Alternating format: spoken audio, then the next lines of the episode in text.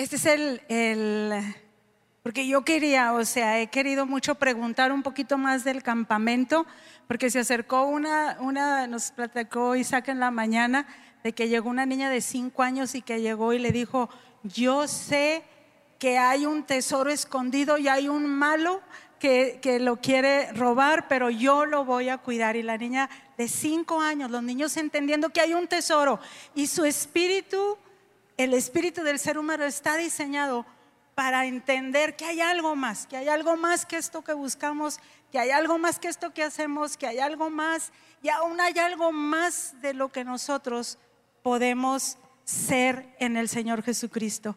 Y el Señor Jesús les dijo a sus discípulos, es Mateo 13:44, además, el reino de los cielos es semejante a un tesoro escondido en un campo, el cual un hombre halla y lo esconde de nuevo y gozoso por ello va y vende todo lo que tiene y compra aquel campo. Esta es una de las parábolas que uno necesita meditar muy bien. ¿Qué encontraría? ¿De qué tamaño sería este tesoro? Que este hombre va y vende todo lo que tiene, todo lo que tiene y compra aquel campo. Lo que me encanta esta parábola es que él no iba atravesando el campo en busca de tesoro. Él nomás iba atravesando el campo, capaz de que iba a su trabajo y se tropieza con algo en un campo perfectamente normal, probablemente lleno de mezquitas y cosas por el estilo. Y cuando se da cuenta es un tesoro y el, y el valor es incalculable. Y el hombre interrumpe su vida, interrumpe su actividad. Se va, yo siempre me lo imagino así, ¿verdad? Diciéndole a su señora, vieja, dame las escrituras de la casa, ¿verdad? Y la señora dice, ¿qué vas a hacer? Tú dámelas y dame tus aretes de pasada, ¿verdad? Y se va y vende, o más bien, malbarata todo lo que tiene y compra aquel campo. Y dice gozoso por ello. O sea, no fue una cosa que tenía que hacer. Gozoso por ello va, dice, vende todo y compra aquel campo. Estos niños no vinieron buscando este, tener un encuentro con el Señor. Ellos venían a jugar al campamento. Pero Dios tenía un tesoro preparado para ellos y se encontraron con el tesoro y vimos los cambios. Mire, yo he caminado muchos años con el Señor y estos dos días lo que yo vi en el rostro de mi nieta y de otros muchachitos no tiene explicación. Y yo anoté la fecha, ¿verdad? Porque el día de mañana cuando me pregunten, yo sé exactamente en qué día mi nieta conoció a Cristo. Estábamos eh, platicando porque tengo ya un tiempo hablándoles como de momentos o cosas donde Dios nos ha llevado a caminar y donde hemos percibido a Dios. Y Dios está regresando a la tierra, pero que Él regrese es, es un desafío para todos y es la muerte total a la carne, porque es totalmente diferente a lo que la carne está buscando. Usted y yo, mi carne la carne de cualquier ser humano es nuestro derecho a la muerte hasta que el Señor interviene y viene y nos da vida. ¿Cómo es que encuentras este tesoro? ¿Cuál es el tesoro verdadero? Porque todos sabemos o, tenemos un tesoro eh, en nuestra mente, en nuestro corazón que queremos alcanzar en esta tierra. Y de pronto llega Jesús y te dice, no, o sea, eso no es lo que, lo que yo tengo para ofrecerte y eso fue lo que nosotros nos encontramos cuando nos convertimos, pero ahorita estoy viendo otra vez este mover de Dios y este atraer a gente y sacándola y gente literalmente perdiendo todo por ganar al Señor. Estamos platicando, Titi y yo, que hace 50 años, cuando hubo un mover del Espíritu Santo que se movió por todo el mundo, una de las cosas que sucedió es que Dios alcanzó a muchos empresarios. Y veníamos platicando porque anoche estuvimos nosotros en la boda civil de un sobrino de Tita y de repente nos vemos sentados en una mesa con puros empresarios, nadie es cristiano, nada más nosotros, ¿verdad? Y, y pura gente súper picuda, ¿verdad? De niveles muy altos. Y, ya después, y, obviamente pues nosotros este, estamos ahí por el, pues por el sobrino, ¿verdad? Pero, pero ellos querían oír. Ellos querían, y estoy hablando de gente pues que usted les ve eh, su calibre, pero ellos querían que alguien les dijera algo y total nos pasamos, nos íbamos a venir anoche, pues no, no pudimos porque nos quedamos ahí platicando con esta gente y después Titi y yo estábamos hablando, en ese tiempo del Espíritu Santo, Él alcanzó un montón de gente del mundo empresarial, de hecho es cuando empezó una organización que se llama Hombres de Negocios del Evangelio Completo y, que impactó poderosamente el mundo y nosotros estamos volviendo a ver eso cómo Dios está tocando nuevamente a esa gente. Y, le queremos platicar un par de ejemplos porque queremos que usted vea cómo es, cómo se ve aquello. Porque luego uno oye una palabra y pues la define de acuerdo a su propia experiencia. Y quiero que decirle que la, la manera en que Dios hace las cosas rebasa totalmente la experiencia que nosotros hemos tenido. Entonces, uno de ellos, por ejemplo, un amigo que queremos que venga aquí a Parral, se llama Denver Penner, es menonita, este originario de Canadá. Y, es un empresario enorme, tiene más de 500 empleados. Él maneja productos agrícolas en toda la República Mexicana. Yo de repente me lo topo en el aeropuerto porque va a Campeche, donde tiene una cosecha de sandía, o va a Quintana Roo para una cosecha de pepinos y quién sabe qué tanta más cosa. Y, el mismo Cuauhtémoc tiene cientos de hectáreas, ¿verdad? De hortalizas, que eso es toda otra bomba atómica económicamente hablando. Es un empresario impresionantemente capaz. Pero Dios puso en su corazón los niños abandonados, los niños que viven este, en situaciones terribles y él, el gobierno eh, del estado de Chihuahua le entrega un orfanatorio hace ya como 8 o 10 años, que es cuando yo lo conocí, este, y era una cueva, era una cosa horrible. Yo recuerdo, yo, yo fui a ese lugar y todavía quedaba ahí lo que había sido el antiguo orfanatorio. Yo no metería un perro en ese edificio. De lo espantoso y de lo sucio y oscuro que estaba y ahí tenían lleno de niños. Pues él destruyó todo aquello, levantó una casa preciosa que también me tocó estar ahí. Y agarran a los niños y llegan niños puros niños así huraños de la calle, de los caños, de, las circunstancias más espantosas, los visten con ropa nueva, les ponen en una habitación, les empiezan a alimentar, a instruir, a amarlos y los llevan 10, 15 años y cubriendo todo y enseñándoles el amor de Cristo. Ellos veían que cuando los mandaban a la escuela durante el día volvían pues destrozados porque pues niños huérfanos no les va muy bien en una escuela normal, me explico. Y, entonces vino conmigo, ayúdanos a, abrir escuelas para estos niños, así que les ayudamos a abrir escuelas para que ellos mismos educaran a sus niños en el orfanatorio. Ahorita tienen 207 niños, bueno, niños y preadolescentes. La, un caso para que se dé una idea del tipo de gente que recogen. Es una muchachita que yo conocí hace un par de meses allá en el orfanatorio, 12 años de edad, que tiene una hija de dos años, eh, producto de una violación. ¿sí? Y, así todos, recogidos de las circunstancias más espantosas que usted se puede imaginar, y, y los educan y los instruyen y les dan un nivel de dignidad. Yo fui porque me pidió Denver que si podía compartir con un grupo de gentes y total éramos como unos 40, 50 personas, compartí, termina aquello y todos esos muchachitos se mueven a recoger las sillas, a poner todo en orden, a poner las mesas del desayuno del día siguiente, a limpiar y barrer y trapear, todo era a las 10 de la noche, nadie les tuvo que decir. Cuando llegan a cierta edad, les les consiguen trabajos entre los amigos empresarios ahí de la zona, y, pero les dicen, no, no, no gastes tu dinero. O sea, tu vivienda, tu ropa, tu comida, todo está cubierto. No, no gastes tu dinero, inviértelo. Y les enseñan a invertir su dinero a estos niños de la calle para que vayan ganando ellos este, intereses para que vayan ellos acumulando. Y tenemos una, hemos visto ya varios testimonios, a mí me tocó platicar con dos o tres de ellos. Por ejemplo, una muchachita que tenía como 19 años, que estaba ya trabajando ahí con ellos, ya tenía como 250 mil pesos ahorrados. Otro, un muchachito en un video que nos mostraron, un niño que recogieron de la basura Y ahora el niño acababa de, bueno, ya joven, compró su propia casita para él ya hacer su vida.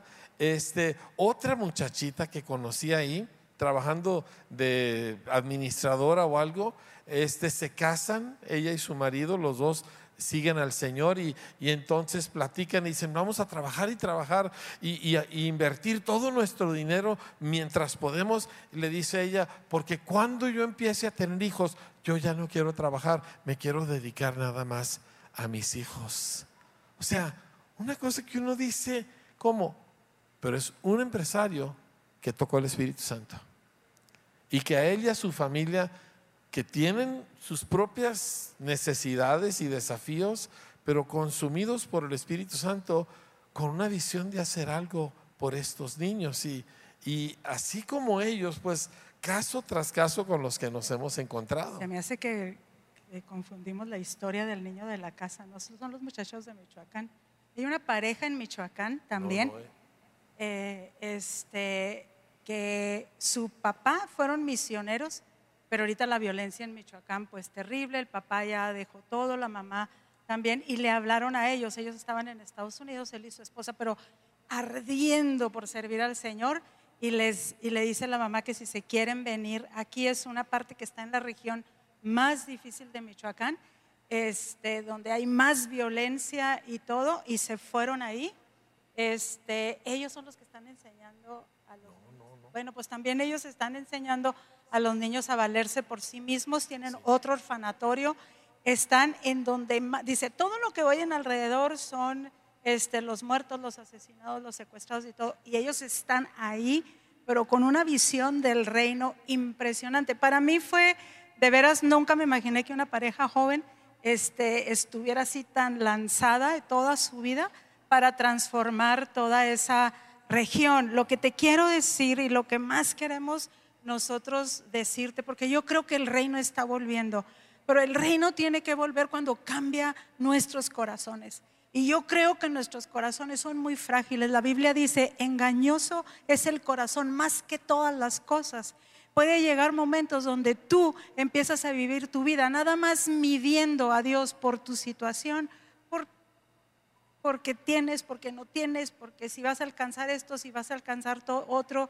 Y de pronto nuestro corazón se vuelve muy vulnerable aún para dejar entrar muchas cosas. Justificamos muchas cosas, justificamos corajes, amarguras, justificamos muchas cosas. Y hay un versículo que el Señor dice sobre toda cosa guardada, guarda tu corazón porque de él mana la vida. Cuando el reino viene, el reino dinamita to- todo lo que, todos nuestros límites, todo lo que somos. Y todo esto que en lo natural tú dices, no, no esto, no lo otro, no aquí, no allá, de pronto llega el reino y lo ves, pero lo, lo respondes al reino porque cambia tu corazón. Yo pienso que muchas veces nosotros pensamos que nosotros podemos cambiar nuestro corazón y no podemos cambiar ni la más mínima cosa adentro de nosotros.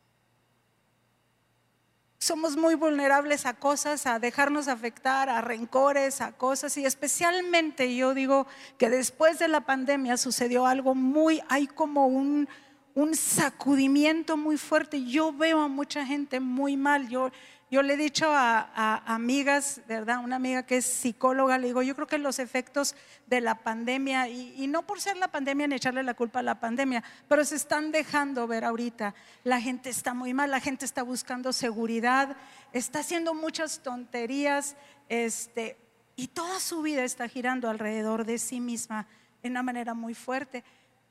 Y hace eh, 15 días que yo estuve, que les platiqué que estuve en esta congregación donde ellos habían sufrido algo muy, muy fuerte porque la esposa del, pastor fueron asaltados y ella murió de una manera muy fuerte. Yo pensé, nunca se van a, a- a reponer ni ellos ni la iglesia. Pero ver el corazón del pastor, porque era difícil, ¿qué les dices? ¿Cómo los ministras? ¿Qué pasa? Sin embargo, está totalmente transformado, está como un niño chiquito. Como niño chiquito Él está. dice, soy un niño, soy un niño, pastora, yo lo único que quiero, dice, no me importa, este, está disfrutando la belleza de la obra del Señor en su corazón. Cuando tienes esa, esa obra en el corazón, les decía yo, o sea, yo batallé mucho, sobre todo en el año y medio, en el último año y medio, y, y, tú nunca quieres voltear a ver tu corazón y nunca quieres voltear a ver cómo estás, ni quieres voltear a ver lo que te ha afectado, ni etcétera, etcétera. Y el enemigo es bien, bien sutil para exactamente tomar eso que está en tu corazón y luego te hace creer que al cabo tú tienes la razón. Y, y, he luchado, o sea, con todo mi ser por, por recuperar al Señor, porque si esto que está sucediendo nosotros lo dejamos pasar, va a ser una gran pérdida, porque esto está sucediendo por, por muchas razones. No sucedió por Vida Kids, sucedió por porque de pronto Dios llamó a mucha gente de la iglesia y se vinieron a servir. O sea, yo veía gente que no creo que esté en Vida Kids o no, no me he dado cuenta, ¿verdad? Pero haciendo los, los adornos, etcétera, pero la alabanza y, y, arreglando esto. Y yo la verdad me impacté mucho con, con todo lo que veíamos, con toda la creatividad. Pero, pero el corazón, y cuando yo me topo, nos hemos topado precisamente con esta gente, que, fue tocada por el Señor y que toda su manera de pensar cambió y que sí, sí tienen la habilidad de llevar sus negocios, sus empresas o lo que sea, pero que el reino es lo primero. Platicábamos con Denver en, en, México, en la Ciudad de México, y se sentó con nosotros a cenar.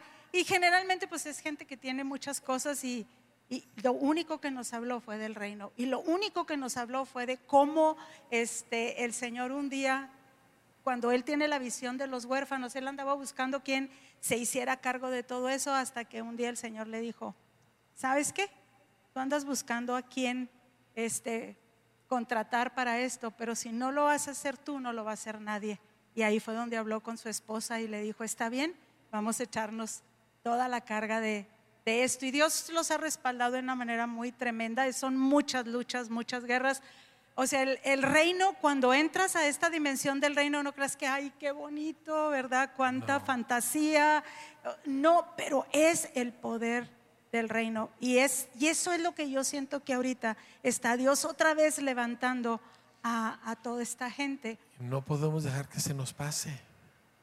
No podemos dejar que se nos pase. Escúchame.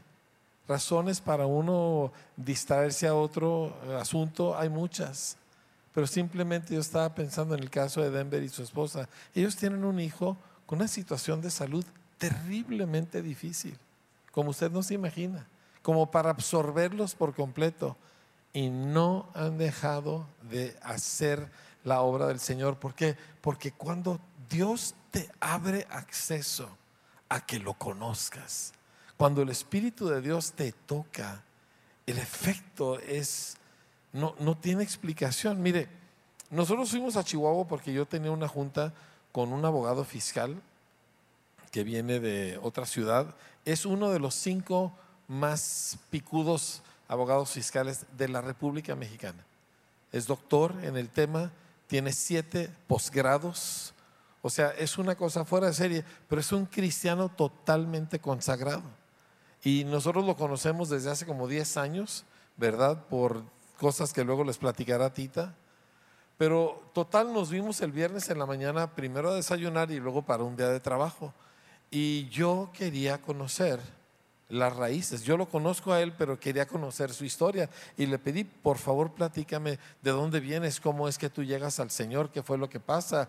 Y me empieza a platicar. Él se casa muy joven, y luego pues, estudiando y trabajando y, su esposa este, pues se embaraza y luego cuando va a medio embarazo se pone gravísima ella y, la tiene que llevar al hospital y él no sabe qué hacer y habla con el doctor y, le dice el doctor este y le dice él al doctor, dice, dígame qué posibilidades hay. Le dice, si no la opero ahorita mismo, se va a morir, 100% seguro.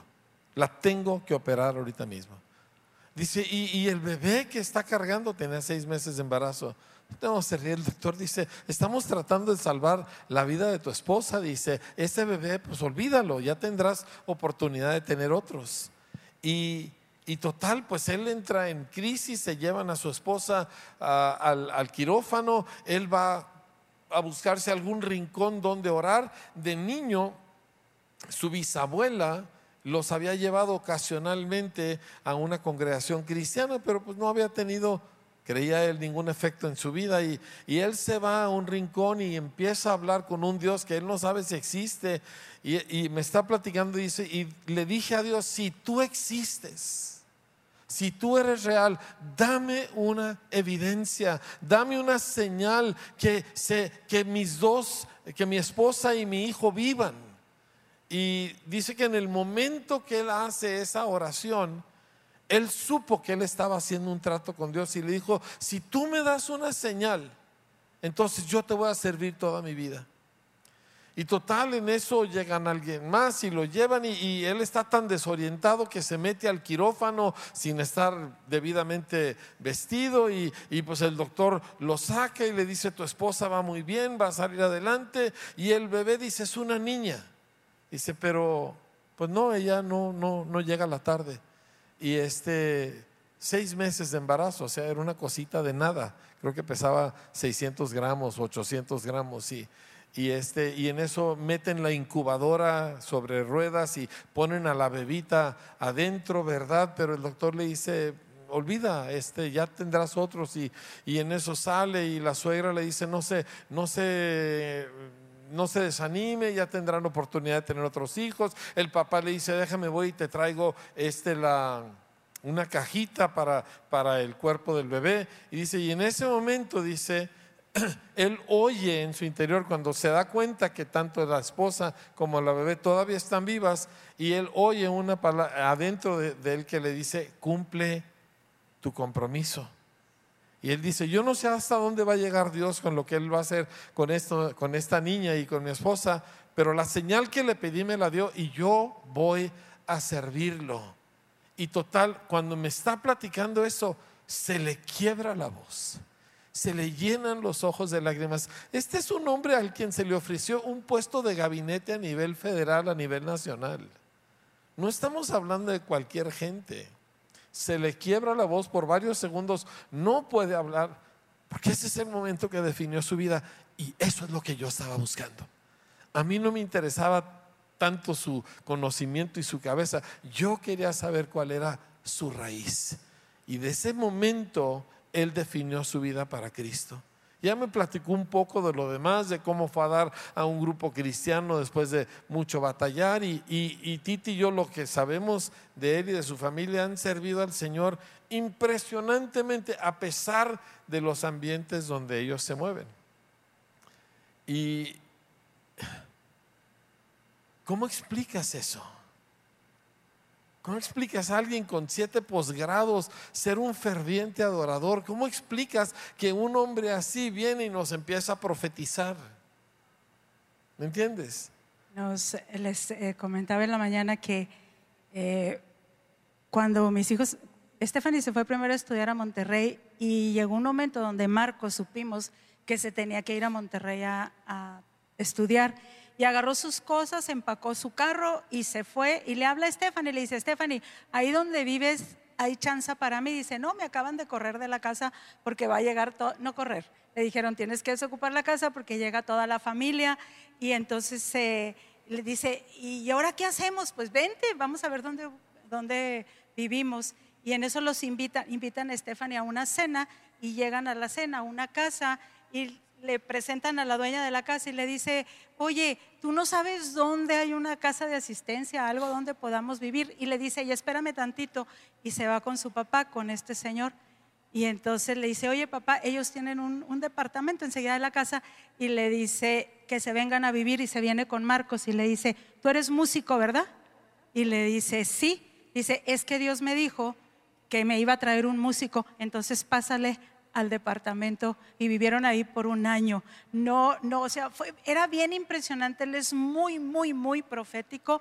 Nos habló y, no porque nos profetizara lo que nos profetizó, porque él de pronto venía muy en su papel de, de, de abogado, de ver todo, etcétera, etcétera. Y cuando entra y ve todo, Dice, cuando llegó, esto es el reino. o sea, tuvimos, tuvimos este desayuno y luego ya no lo llevamos a que conozca lo que estamos haciendo y cuando llega haga de cuenta que, bueno, me voy a retroceder tantito para platicarles exactamente lo, lo que le pasó.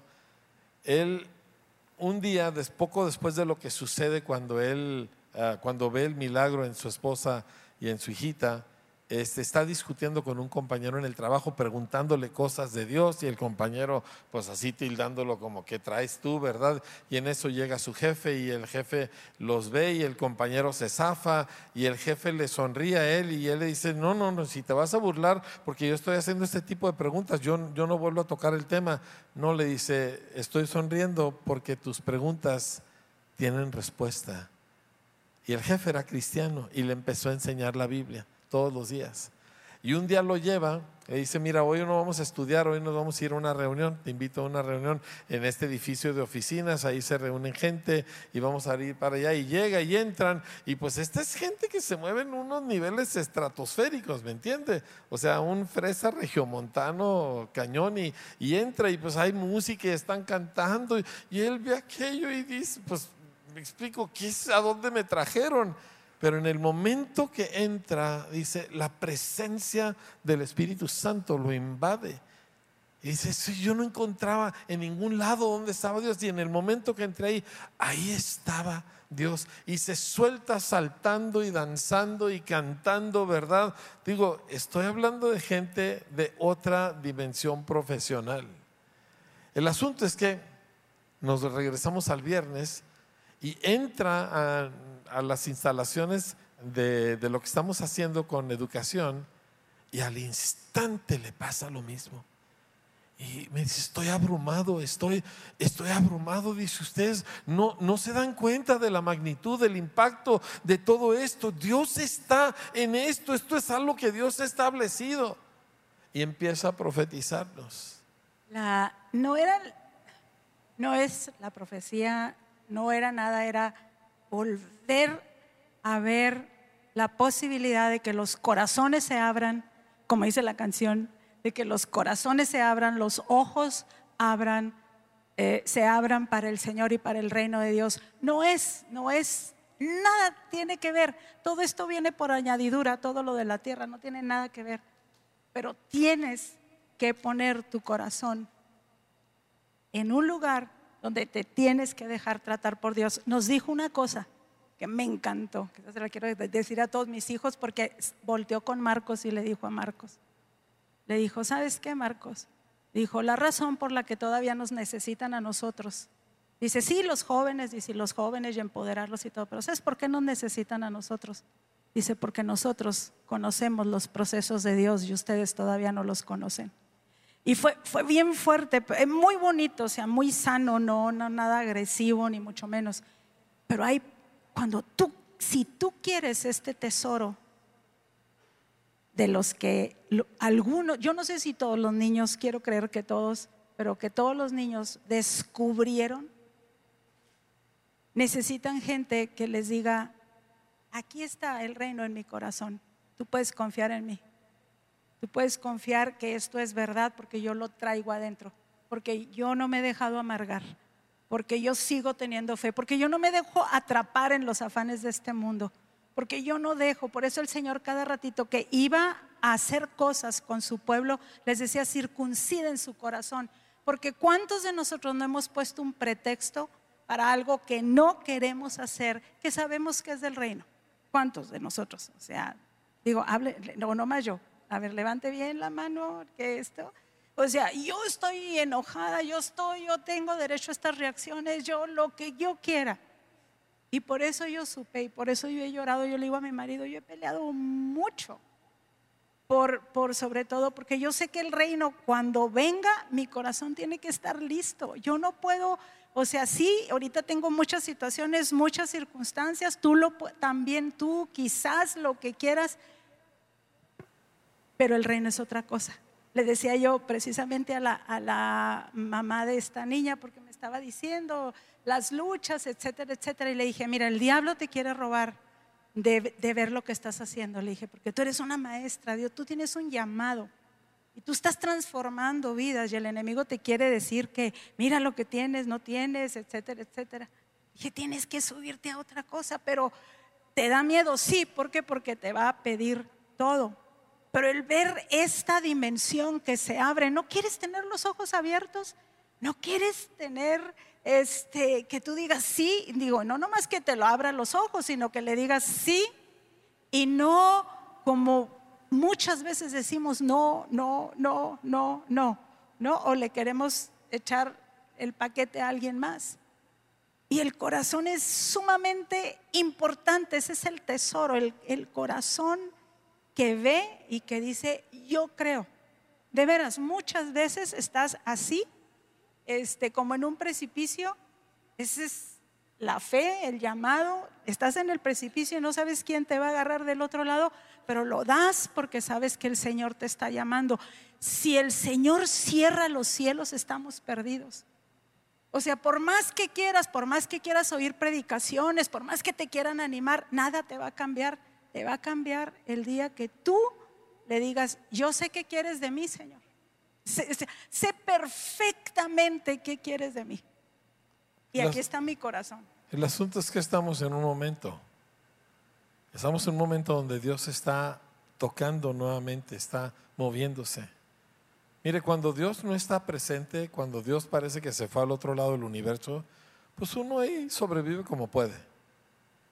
Pero cuando Dios se mueve entre nosotros, uno no puede perder ese momento. Porque es el momento de oportunidad para salir de donde yo soy y de lo que yo soy a lo que Dios me ha llamado a hacer. Esta es la razón que Jesús dijo hablando del reino. Dijo, de cierto les digo que si ustedes no se vuelven y se hacen como niños, no entrarán en el reino de los cielos. O sea, un niño no mide, un niño no equilibra cosas. ¿Me explico? Nosotros nos sentimos con el derecho y con la habilidad de decir hasta dónde y hasta cuándo. Y lo peor del caso es que creemos que tenemos esa capacidad para con Dios. Yo digo hasta dónde, yo digo hasta cuándo, no hay que exagerar, no hay que fanatizarse, ¿verdad? Este no es y, y nosotros creemos que tenemos la capacidad de nosotros dibujar los límites de hasta dónde Dios puede tener injerencia en nuestras vidas. Y no tenemos tal capacidad. Pero nos engañamos a nosotros mismos con, con, esa, pues no es más que una tontería soberbia, porque nadie puede hacer eso. Pero un niño no mide límites. Un niño ve algo y se lanza aquella cosa, lo abraza con todo su corazón, ¿me entiende? Y nosotros somos llamados, Jesús dijo, si ustedes no se hacen como un niño, no entrarán en el reino. Entonces aquí está un momento de oportunidad donde Dios empezó a visitar a personas, porque aunque estén de este tamaño, son personas. Y el Espíritu Santo vino y les abrió su entendimiento y les dio acceso a Dios mismo. Y estamos viendo cosas que son humanamente imposibles suceder en ellas. Y nosotros necesitamos responder volteando con Dios y decirle, ahorita que está cerca, ¿verdad? Aquí, Señor, yo también, bautízame a mí. Haz algo con mi vida, lléname de tu espíritu a mí. No podemos nosotros simplemente decir, ay, qué bonito, ¿verdad? Es una anécdota, es un momento, es, es, un recuerdo hermoso de aquel verano del 22, ¿verdad? Donde hubo un campamento de niños tan padre, ¿verdad? No se puede reducir a eso. Mire, yo le hago una pregunta muy sencilla en el mejor plan. La persona que usted es ahorita, ¿usted quiere ser esta misma persona dentro de 20 años? Usted quiere ser como usted es dentro de 20 años sin ningún cambio. Si, si ese es su caso, híjole, usted está en un lugar muy peligroso, pero la mayoría de nosotros decimos, no, yo no quiero estar así, yo no quiero ser como soy. Pero si volteamos 20 años atrás, es muy probable que somos exactamente la misma persona con los beneficios de la experiencia de agarrar un poquito de colmillo, pero sigo siendo quien soy. Pero cuando Jesús viene, cuando tú encuentras el tesoro, Él te hace otra persona. Yo lo vi sucederle a mis hijos, yo lo vi sucederle a mi nieta esta semana. Yo he visto eso, yo busco eso. Eso es lo que yo quería oír de este abogado. Más que su capacidad este, legal, yo quería saber del momento en que Dios lo capturó y lo hizo otra persona. Y tú estás ahorita ante la oportunidad de que eso te suceda a ti. Y de que el Espíritu Santo venga y haga de ti a alguien que tú ahorita no eres y que por ti mismo nunca podrás ser. Te quiero decir que tú no estás condenado a ser lo que tú eres o quién tú eres. Tú no estás atado a esto para el resto de tu vida. No es un asunto de que le voy a echar ganas y voy a tratar mejor y a ver si puedo por lo menos pulir un poquito de los picos de mi vida. No, te estoy diciendo que si alguno está en Cristo, es una nueva criatura. Las cosas viejas pasaron, pasaron. He aquí, todas son hechas nuevas. Y eso yo le puedo contar cuando me sucedió a mí, cuando le sucedió a Tita, el momento donde el reino de Dios invadió, donde encontramos el tesoro. Tita me preguntó, tú, tu propia vida, tu propio cambio. Le digo, el día que yo vi a Jesús, toda mi vida cambió. Yo cambié, yo no volví a ser la misma persona. El día que yo capté lo que le pasó a mi nieta y a esos otros niños que captaron a Jesús, Él es el tesoro. En ese momento yo nunca volví a ser la misma persona. Y esto es el momento que ahorita está delante de nosotros y delante de ti. Está sucediendo en todo el mundo. O sea, está sucediendo en la tierra. Les platicábamos del, del marido tuvo que ver a un periodoncista, es, creo que es maxilofacial, creo que es el mejor de todo el estado. Él y yo nos convertimos en la misma época. Y, es muy impresionante porque él tuvo un encuentro con Dios muy extraordinario y bueno, a través de muchas cosas él llegó a de, de mucha necesidad, muchísima necesidad y todo, y cómo Dios lo fue llevando pero la marca del reino. Y me encanta cuando le dice a mi marido, le dice, Enrique, ya cuando sabemos, creemos que sabemos todo, no sabemos nada. Cuando ya crees que sabes todo lo espiritual, no sabemos nada. Y yo decía, es la humildad del corazón lo que te mantiene el reino porque ya el, orgullo ya no lo empezamos a, discernir, ya no empezamos a ver cómo entra en nuestro corazón el orgullo cuando hay una autosuficiencia, cuando te justificas, cuando, cuando muchas cosas, ¿no? cuando no puedes salir. Y, me encantó ver, ver esta gente despertando. Vino un pastor, ese me encantó porque yo dije, es el impulso del reino de los cielos a todos los niveles, profesionistas, no profesionistas, gente sencilla, etcétera.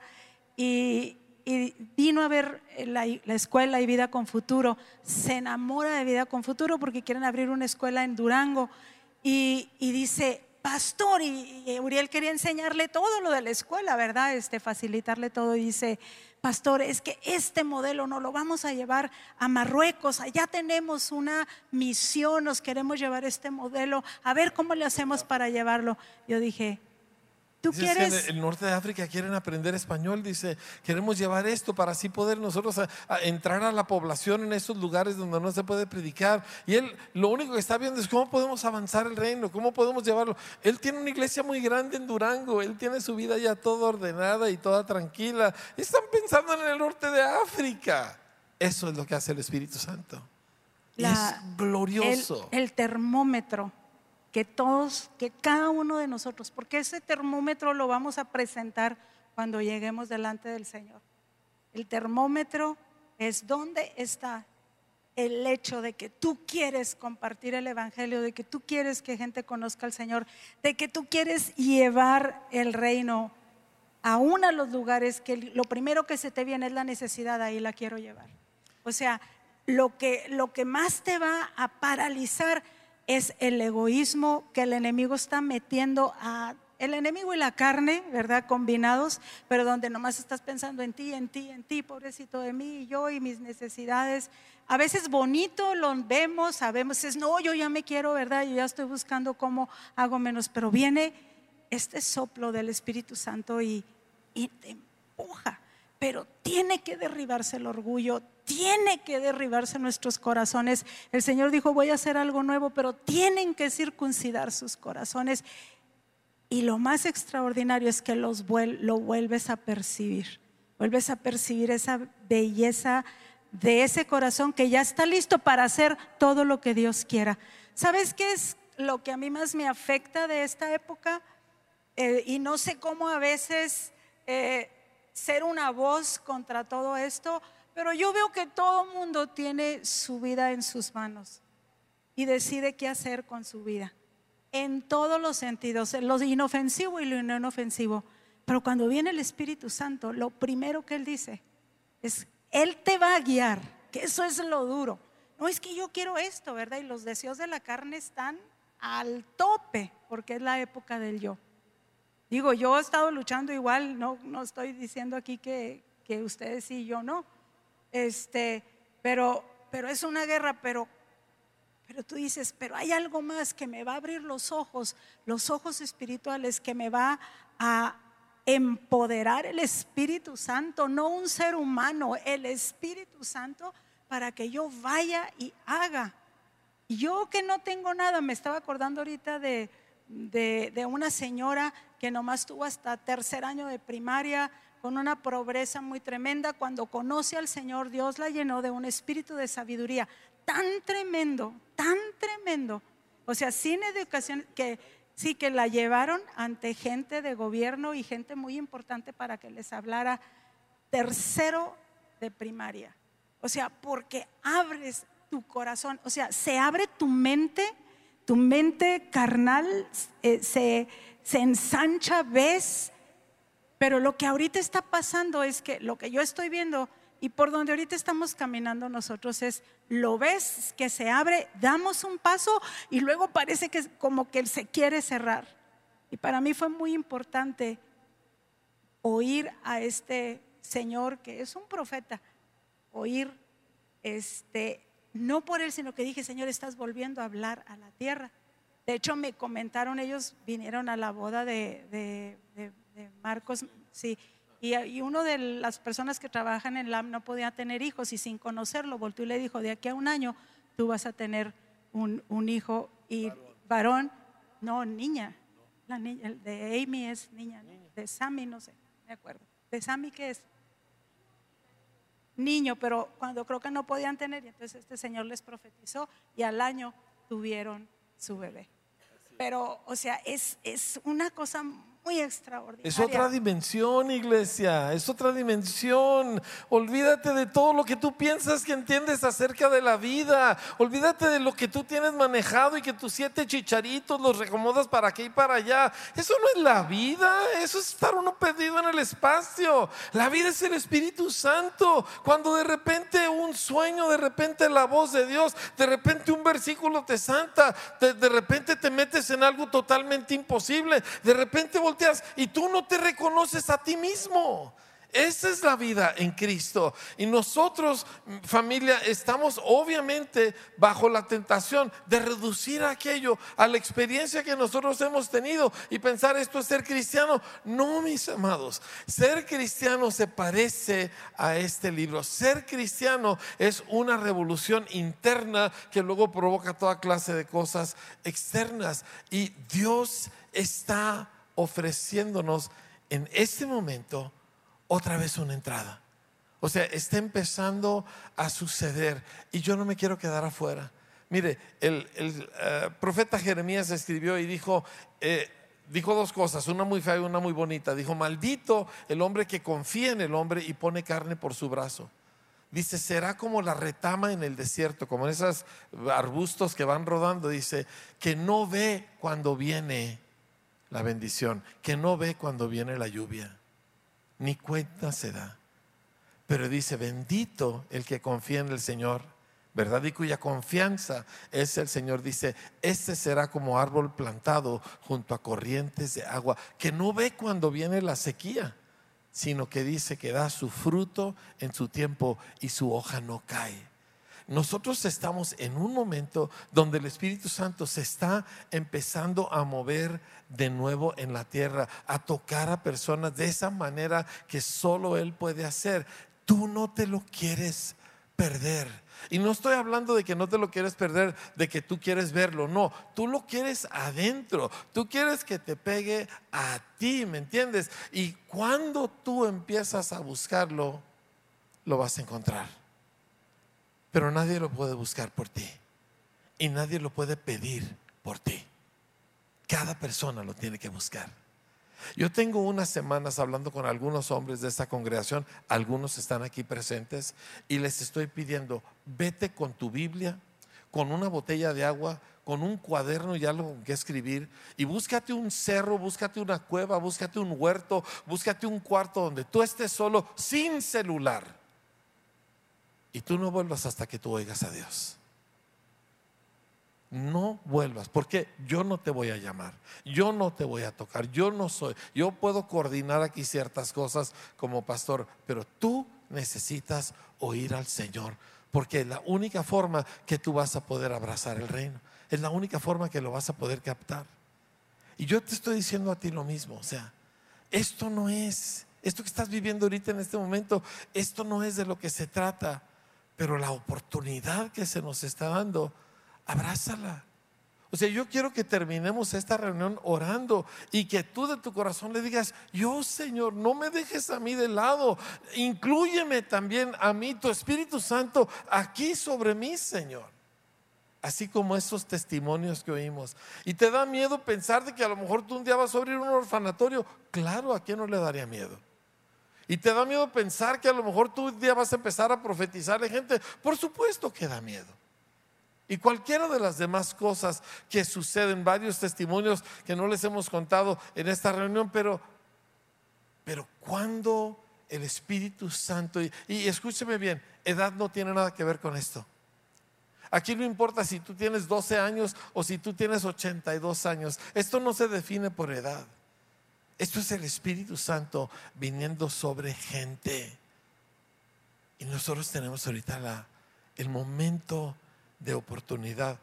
Y yo quiero que oremos.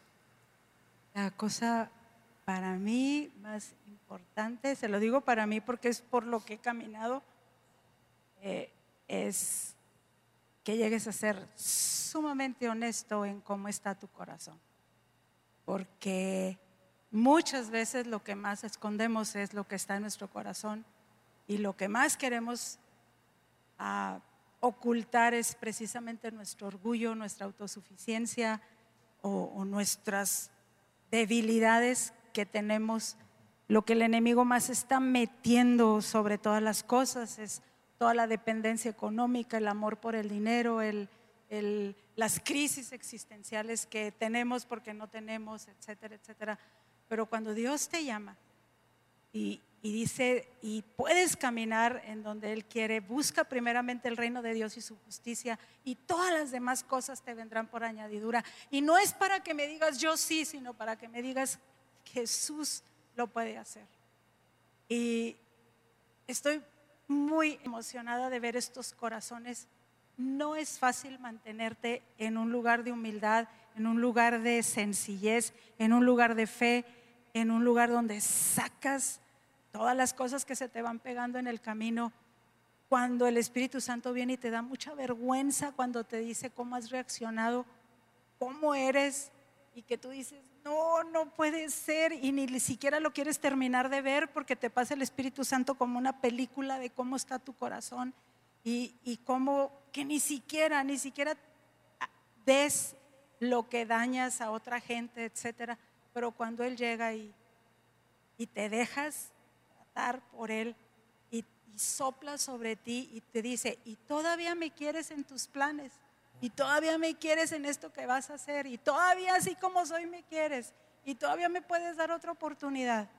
Y, y este, y donde llegas y lo único que está de realidad en tu vida no es lo que vives, es la realidad de Él. E, es para mí eso es lo más importante que usted entienda. Me dice Marcos, mi hija Stephanie se metió a, su casa sin luz y sin nada. Y le digo yo, ¿cómo que te metiste sin luz? Y luego me contesta Marcos, mamá, no todos tenemos tu capacidad económica. Y le dije, no, yo nunca tuve capacidad económica, lo que yo tenía era fe. Le dije, siempre he tenido fe. Le dije, y si Dios nos decía que hiciéramos algo, yo sabía que ahí iba a estar lo que Dios necesitaba. Este, pero necesitamos, ¿me entiendes? Agarrar tu corazón y entregárselo al Señor. Y dile, Señor, es que si tú no lo cambias, o sea, no la va a armar, no va a haber vida, no va a haber vida. O sea, no es una ofensa hacia nadie, es ver nuestro propio corazón. Y de eso estoy, de eso estoy, yo creo que por eso Dios me está conectando con toda esta gente. Y cuando oímos lo de los niños, este, salimos anoche muy tarde de, de este lugar. La razón por la que queríamos venir era para que todos entendiéramos. Algo está sucediendo, algo muy real sucedió con los niños. No solamente tenemos que orar y protegerlos, nosotros podemos tener acceso a esto. Así es. Juan, dime, Así es. dime la verdad. O sea, de todo tu corazón. O sea, ¿no quisieras que eso con lo que cargas en tu corazón se quitara? Aunque no lograras aquello con lo que quieres, porque a veces te, te quieres una cosa y no lo obtienes y etcétera, y luego te levantas en tus propias fuerzas, yo sí, yo sí, espérame. ¿No quieres un corazón muy limpio a través del cual Dios pueda hacer todos sus propósitos? Es tu corazón y hoy no lo puede cambiar, hoy puede cambiarlo, hoy tú le puedes decir, Señor, o sea, no te voy a poner límites, yo quiero. Cuando hemos oído, hablado con toda esta gente, es tan precioso, sale vida. O sea, quieres platicar con ellos, no quieres quitarte de, de platicar con ellos por lo que han recibido. Y Dios quiere quitarnos, circuncidar nuestro corazón. Ese amor el- por el dinero, el afán por el dinero, el, el coraje, el- la, la angustia, el e- etc, etc, etc. Los enojos, la ira. O sea, la pandemia causó muchas cosas, mucha ira y tú decías, o sea, ¿por qué estoy enojado? ¿Por qué estoy enojada? Etcétera, etcétera. ¿Por qué veo las cosas mal? ¿Por qué soy tan negativa? ¿Por qué luego, luego, luego quiero irme en lugar de ver qué es lo que Dios quiere? Y, y- y decirle, sí, Señor. O sea, porque viene una revolución. O sea, la- el, la- el mundo está ingrato se, y se necesita una generación de creyentes, o sea, llenos del Espíritu Santo, que van a poder librarla en medio de esta temporada. Me- yo dije, bueno, el Señor me, me trajo a mi nieta para yo verlo. Anabel, mi nuera, lloraba y lloraba. Dice, he llorado mucho, le he pedido mucho al Señor que toque a mi hija antes de los 11 años. Este, eh, ver el tesoro que tenemos como congregación, que hay una casa que puede ministrar a los niños, este, tanta riqueza. Y solamente un corazón limpio, con ojos abiertos, puede ver el reino. Y ese es el reino al que nos está el Señor invitando hoy. Y meternos ahí con los niños, con una sencillez y donde no le dices nada. O sea, al Señor no le tienes que decir nada más que sí. Este, él hará las obras, Él hará todo lo demás. eh, y, y si te dice quédate y si te, se te dice nada más ora, me encantó. Esto se lo quiero contar como, como testimonio porque yo sí oigo, cuando gente me platica, oigo en las conversaciones qué viene del Señor o cuándo es el Espíritu Santo hablando. Y, y le están ofreciendo a este señor, a la hija de este señor, unos puestos vean muy altos en, en gobierno, o sea, así, en charola de plata. Entonces él volteó y le dijo, hija, este, ven. Dice, veo a mi hija cinco minutos nada más, nada más. Dice, pero los cinco minutos, dice, son de calidad para guiarla en el reino. Dijo, porque conozco los procesos de Dios. Me encantó eso. ¿Qué son procesos de Dios? Que has caminado con Dios muchos años y sabes cómo obra y has aguantado sus procesos. Y le dice, hija, no hagas nada. Le metió una, ¿cómo se llama? Una prueba totototota para saber si era Dios. Le dice, no hagas absolutamente nada. Deja que Dios haga. Tú no te promuevas. No uses tus redes sociales. Dijo, deja que Dios lo haga si es que Dios lo hace. Y yo dije, eso requiere fe. Eso requiere decir, sí, Señor, eres tú Eso es cuando recibes el Espíritu Santo, de eso se trata la vida. Señor, ¿voy o no voy? ¿Hago esto o no hago esto? Es Dios dirigiéndote que vas, que tú vas al viaje de tus sueños y el Señor te dice, devuélvete, no vayas, porque yo estoy haciendo otra cosa. Señor, ¿puedo hacer este, poner este negocio, este? Eh, Señor, ¿lo hago o no lo hago? Es, ese es Dios dirigiendo la tierra, Dios gobernando la tierra a través de cada corazón. Ese es el reino. Queremos orar y ven porque este versículo que me dijiste no lo podemos dejar. Eso no lo puedo dejar. No lo puedes dejar, pero nada más lo vamos a usar para orar, porque quiero orar. Este es el... Yo no vine hoy a predicar, yo vine a orar con usted, porque no se nos va a escapar el momento de oportunidad. Como dice un dicho, hay que aprovechar la oportunidad de la vida durante la vida de la oportunidad. No siempre está cerca la presencia manifiesta de Dios. No siempre está cerca el toque de la unción del Espíritu Santo. Dios no está en todo lugar manifiesto. Sí está en todo lugar como omnipresente, pero su presencia manifiesta, que es la que cambia los corazones, esa no siempre está presente. Y no en todo lugar está presente. Y por eso cuando se acerca, no la quieres perder. Y yo quiero que oremos, pero quiero que oremos en base a un pasaje del libro de Este es- Segunda de Reyes. Esta es una de las promesas, no sé si se acuerdan, que Dios nos dio a principio de año. Este es cuando viene Eliseo y le dice eh, al reino, al rey, estaban el rey de Israel y el rey de Judá, porque iban a enfrentar una guerra, y le dice, mas ahora traedme un tañedor. Este, y dice, y mientras el tañedor tocaba, la mano de Jehová vino sobre Eliseo, quien dijo, así ha dicho Jehová, haced en este valle muchos estanques, porque Jehová ha dicho así, no veréis viento, ni veréis lluvia, pero este valle será lleno de agua y beberéis vosotros, vuestras bestias y vuestros ganados. Así la que mano de. Dios vino sobre Elías y Eliseo. sobre Eliseo y, y dijo no va a haber lluvia porque estaban esperando la lluvia dijo no va a haber lluvia pero hagan estanques y, la, y el agua va a llenar todos los estanques y eso es lo que yo siento que está sucediendo está llenándose todos los estanques por abajo todavía no está la lluvia del Espíritu Santo pero ya se están llenando los estanques y el estanque es tu corazón Así es. el estanque es tu corazón ¿por qué no nos ponemos de pie? Y vamos a orar. Dice, hagan en este valle muchos estanques. Hagan todos, vamos a hacer.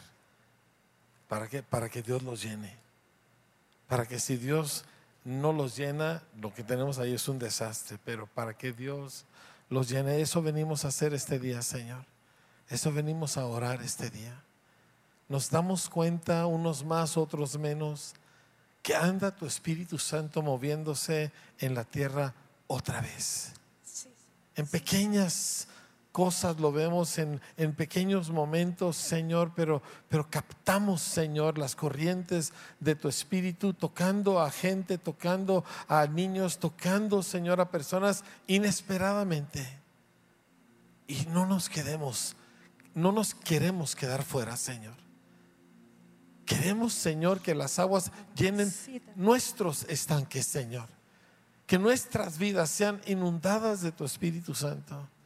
Que así como le abriste el acceso, Señor, a mi nieta y a tantos otros niños, Señor, que les abriste el camino a Jesús, así hazlo con nosotros, Señor. ¿Por qué? Porque mi vida está atrapada en muchas cosas, en muchos afanes, en muchos deseos, en muchas buenas ideas, Señor, en muchas actividades, en muchas relaciones, en mil y una cosas, mi vida. Y Señor, hoy te pedimos que tú llenes los estanques y que nos abras el camino al Padre de tal manera que todo eso se nos caiga de encima, Señor.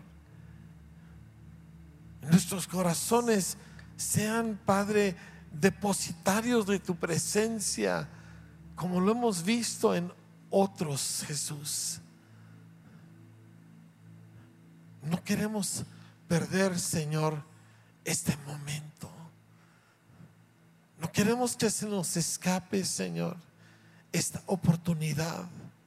No quiero ser la persona que soy para siempre. Quiero la persona que tu Espíritu Santo produce, Señor. En el nombre de Jesús te lo pido.